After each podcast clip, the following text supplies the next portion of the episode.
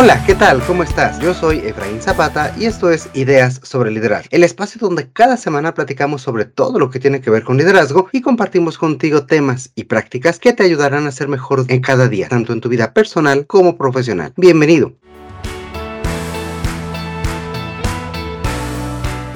Pues bien, el papel de las mujeres como líderes es cada vez más importante en el panorama organizacional y también en el mundo en general. Es un tema del que ya hemos hablado antes en este espacio y que aprovechamos cada mes de marzo para encontrar nuevas formas de entenderlo y de enfocar. El día de hoy tengo el gran gusto y honor de estar acompañado por dos mujeres líderes y grandes amigas, justamente para analizar el estado actual del liderazgo femenino y en general de las mujeres en el trabajo. Ellas son Damaris Insunza, gerente de recursos humanos en Monsters, y María de la Luz Castillo, directora de desarrollo de talento en Grupo ATC, empresa de más de 4.000 personas. ¿Qué tal, María de la Luz? ¿Cómo estás? Muy bien, Efraín, muchas gracias por la invitación. Y bueno, pues como bien comenté Efraín, hoy vamos a tener una charla muy importante respecto a, al rol de las mujeres en el liderazgo, tanto en la sociedad como en las organizaciones. Gracias por la invitación, Efraín. No, muchísimas gracias a ti por estar por aquí, Luz. ¿Y qué tal, Damaris? ¿Cómo te va? Hola, hola, muy bien. Muchas gracias por la invitación. Muy contenta de estar aquí y verlos nuevamente, coincidir. Excelente, no, pues el honor es para nosotros que estemos aquí con ustedes y pues con este tema tan interesante y como dices Luz, tan importante para el mundo del trabajo el día de hoy. Y pues siempre, ¿no? Yo creo que este ha sido una, una cuesta arriba que, que las mujeres han ido escalando, que las mujeres han ido superando y que pues hoy, por supuesto, todavía hay retos por eh, destacar, sin embargo también ha, ha mejorado toda esta situación, todo este posicionamiento que han tenido.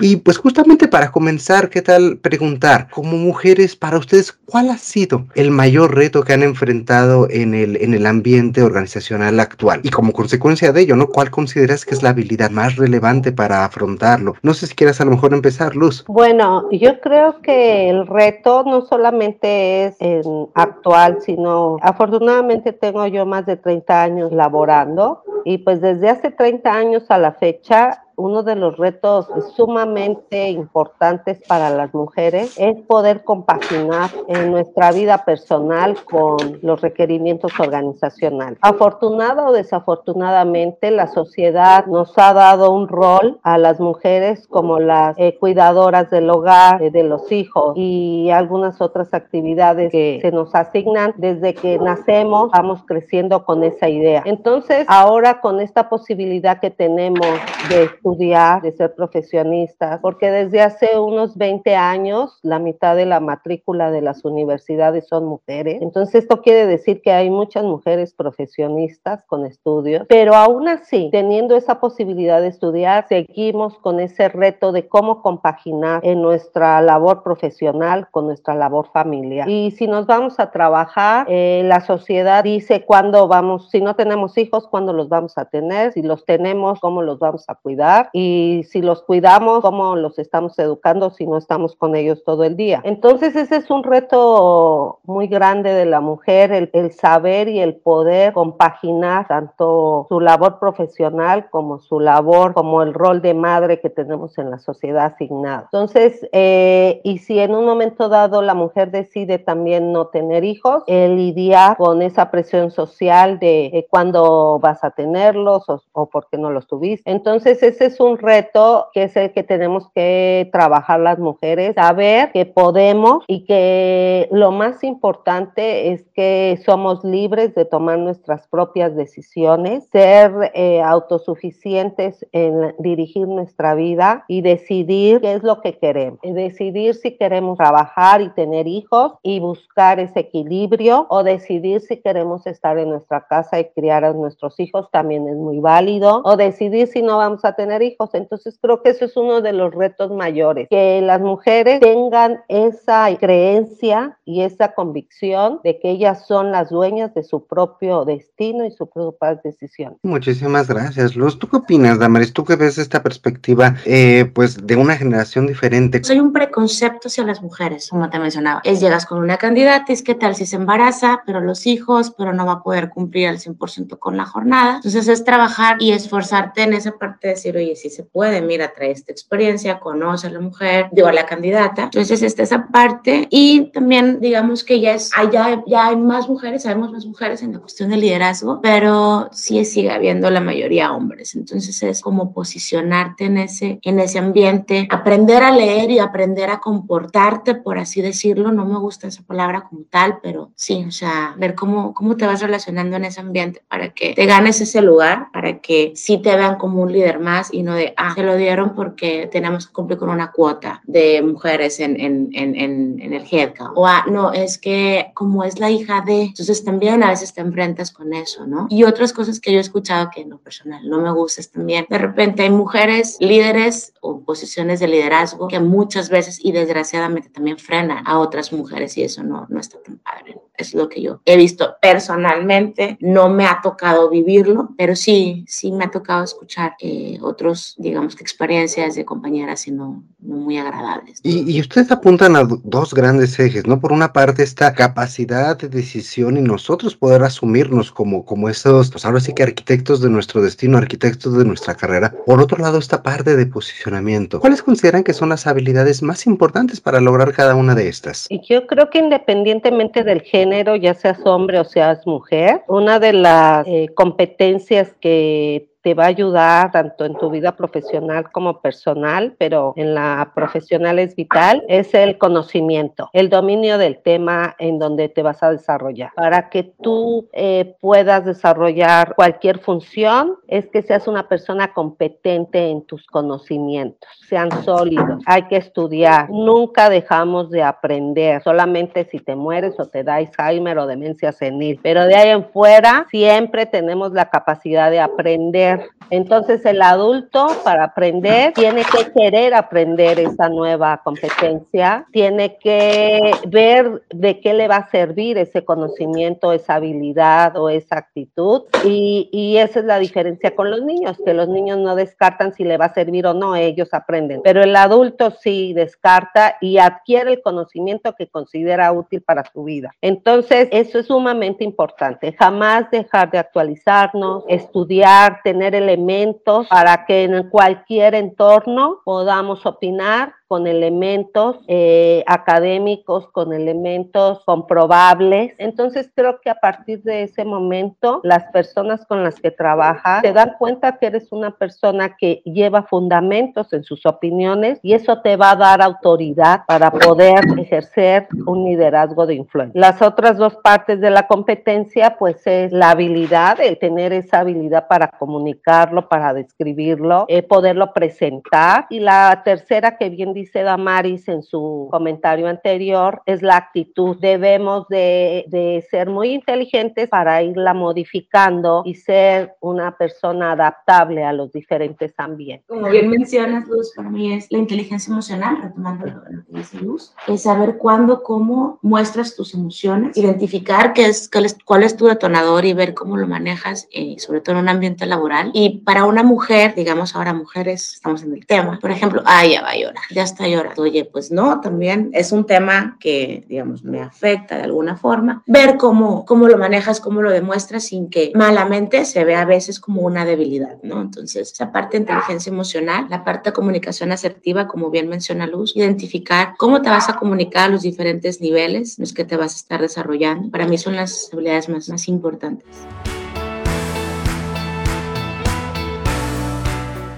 Bueno que toman también este tema ahorita de inteligencia emocional, de emociones, porque tiene razón, Damaris. Muchas veces tenemos todavía ese prejuicio o esa idea, ¿no? De la mujer como una persona sumamente emocional, que no debería de, ¿no? Que debería de ser mucho más estoica, de tener, de no mostrar, ¿no? Más que, más que ser estoica y no sentir, es no mostrar, ocultar, ¿no? Y pues al contrario, hoy en día también hablando de inteligencia emocional, pues al hombre que pasa se le ve incluso al revés, ¿no? Es como un hombre que se atreva a demostrar sus emociones. Ah, pero qué valiente, pero qué eh, adelantado, pero qué evolucionado, ¿no? Entonces todavía seguimos viviendo ese tipo de disparidades, ese tipo de elementos que, que también impiden cierta, eh, ¿cómo lo podemos decir? Pues cierto piso parejo, ¿no? Cierta equidad en la forma en la cual nos estamos viendo. ¿Ustedes también este, ven este tipo de, de fenómeno todavía en sus organizaciones, en lugares donde han estado trabajando? De algunas experiencias que he tenido en el trabajo respecto respecto a personalidades en compañeros hombres que son colaterales míos y que en un momento dado ellos no respetan su rol de colateral, quieren tener la función de jefes. Mientras tú incrementas el nivel de autoridad o de liderazgo en una organización, eh, aquellos que pueden llegar a ser directores, vicepresidentes, muchas de las veces llegan porque obtienen resultados, muy buenos resultados, pero no importa a qué precio, no importa si tuvieron que despedir a 20 gentes o si tuvieron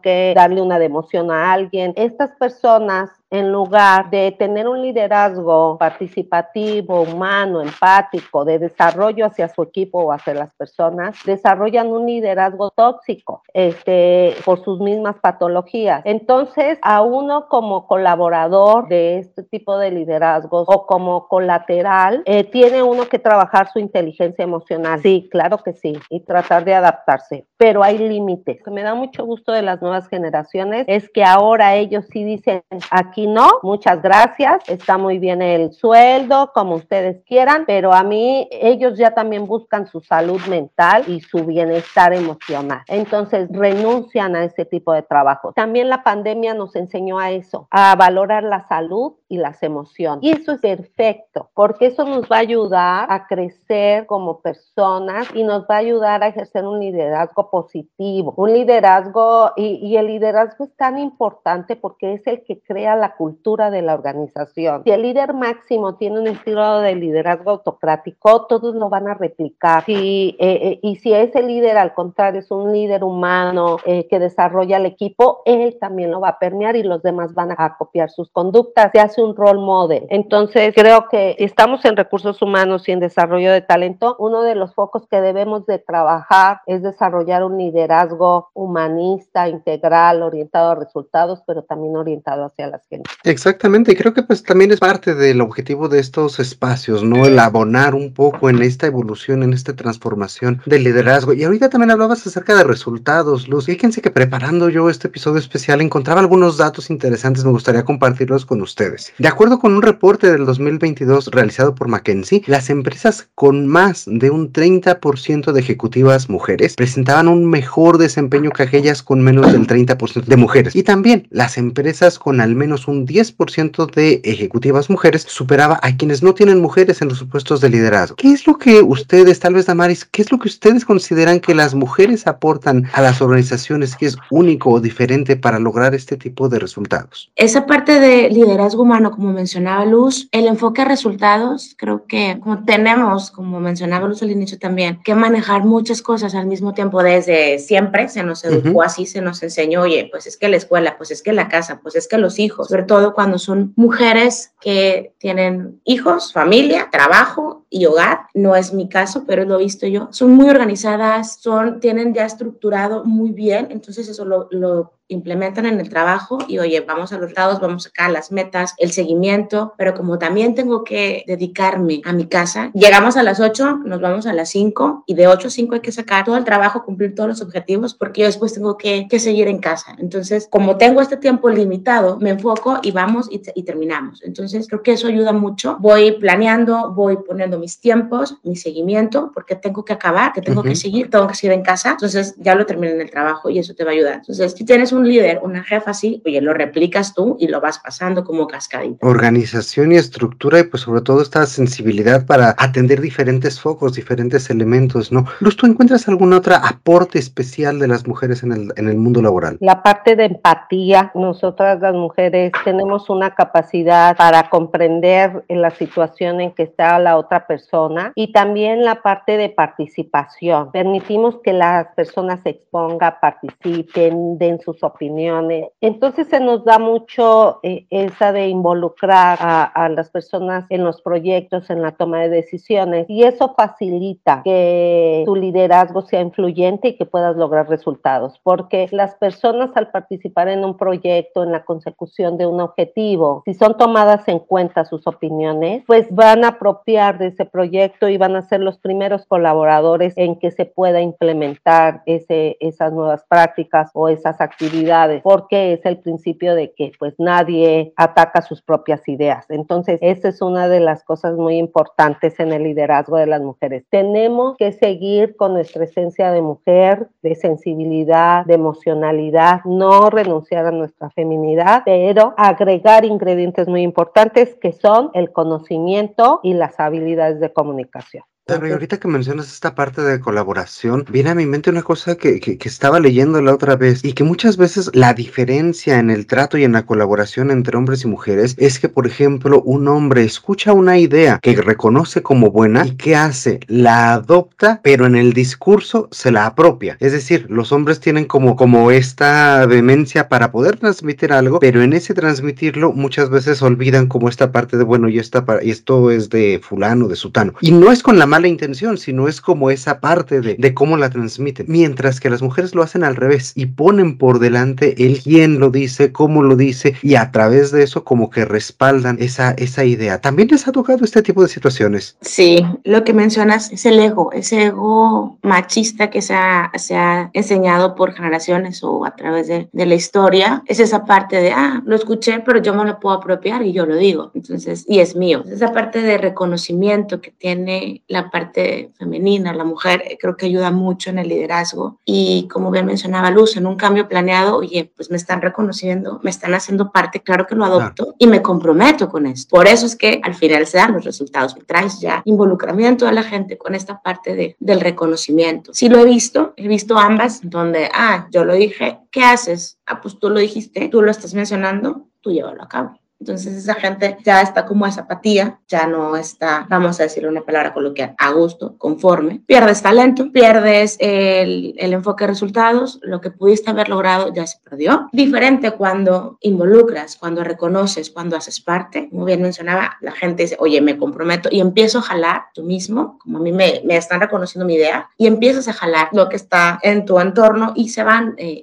¿no? Entonces va subiendo a la gente al barco, como se dice, y siguen em, hacia adelante la organización que me pongas, de trabajo, de familia, de, en, lo que, en lo que lo enfoque. La parte de, tener información, de seguir preparándote, creo que es muy importante. Por ejemplo, entender esta parte de cómo pensamos, de cómo reaccionamos las diferentes personas, no tanto hombres y mujeres. También hay mujeres o habemos mujeres que tienen un comportamiento, un pensamiento un poco más masculino y también ahí viene, pero cómo reacciona, por qué, se comporta de esta forma. Entonces, si ya entendemos de dónde viene el por qué un poco, te da a ti esa perspectiva, de, ok, entiendo, déjame enfoco de esta manera, ya involucras a la gente, ya es un cambio planeado, ya es un cambio que se va a quedar, ya se va a quedar esa implementación y va a seguir, ¿no? Claro, entonces eh, comprendiendo esto, como bien indicas, Damaris, y conociendo que tenemos diferencias y que todo ya viene hasta de una cuestión biológica, nos da ventajas porque nosotros podemos tener un mayor nivel de comprensión y adecuarnos a las personas y no estar juzgando o estar esperando que ellos cambien.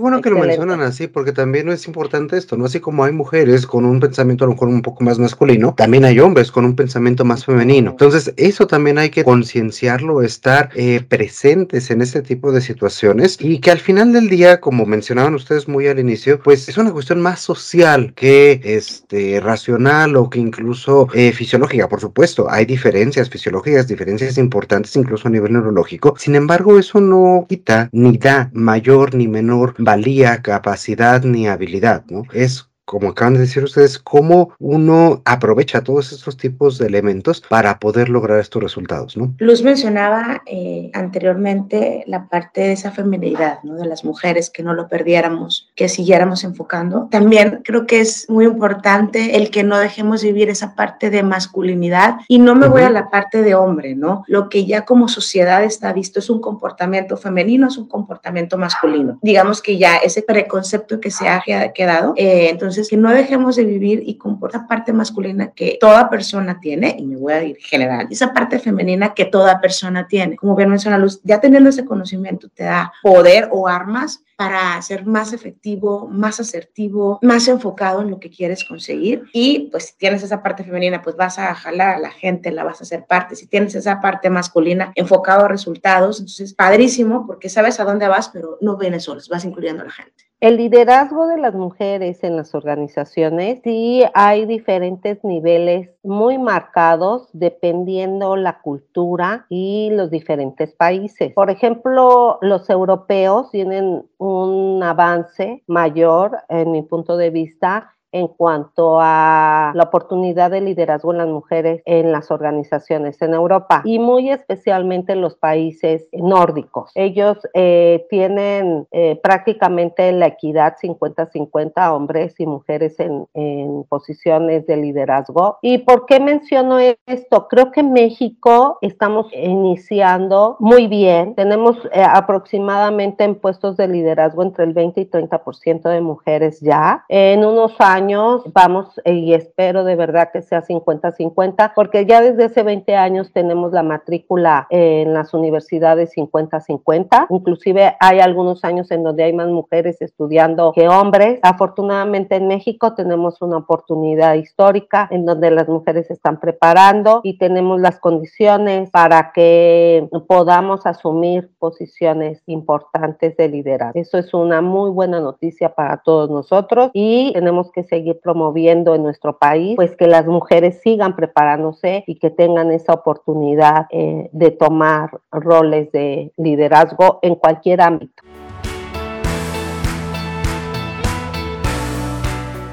Esta charla está siendo sumamente interesante con muchos, muchos temas aún por analizar como este y pues es enriquecedor platicar con ustedes y tener todo este tipo de perspectivas. Y para continuar en esto pues vamos a, seguir eh, nosotros tres charlando un ratito más. Por lo pronto nos despedimos de nuestros amigos, de nuestros amigos que nos escuchan como cada semana, agradeciéndoles pues el favor de su atención, el estar aquí con ideas sobre liderazgo y pues también agradeciéndoles a ustedes por estar aquí el día de hoy. Muchísimas gracias Luz, muchísimas gracias Damaris. Gracias a ti Efra por la invitación. Gracias a Excelente, pues eh, regresamos la próxima semana continuando con esta conversación y hablando acerca de liderazgo en las mujeres y cómo podemos aprovecharlo de una mucho mejor manera para beneficio de toda la organización. Y mientras tanto, pues nos despedimos. Como siempre, te mando un fuerte, fuerte abrazo. Yo soy Efraín Zapata y te espero a la próxima con nuevas ideas sobre liderazgo.